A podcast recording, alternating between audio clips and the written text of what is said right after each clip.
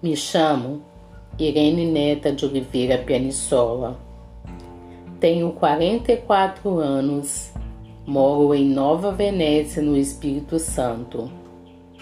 Fui aposentada por invalidez no ano de 2017 por um diagnóstico de ataxia espinocerebelar SCA3, síndrome de Machado Joseph.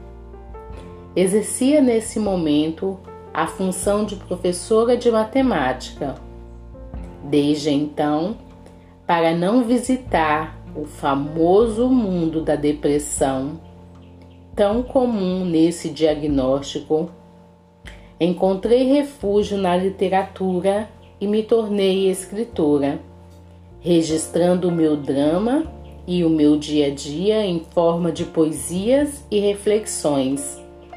Assim, lancei os livros Muito Além da Taxia em 12 de 4 de 2018, Da Matemática à Literatura em 12 de 4 de 2019, Abrindo o Jogo e Amizade Além da Vida um livro dois em um em 23 de 4 de 2020, de maneira virtual.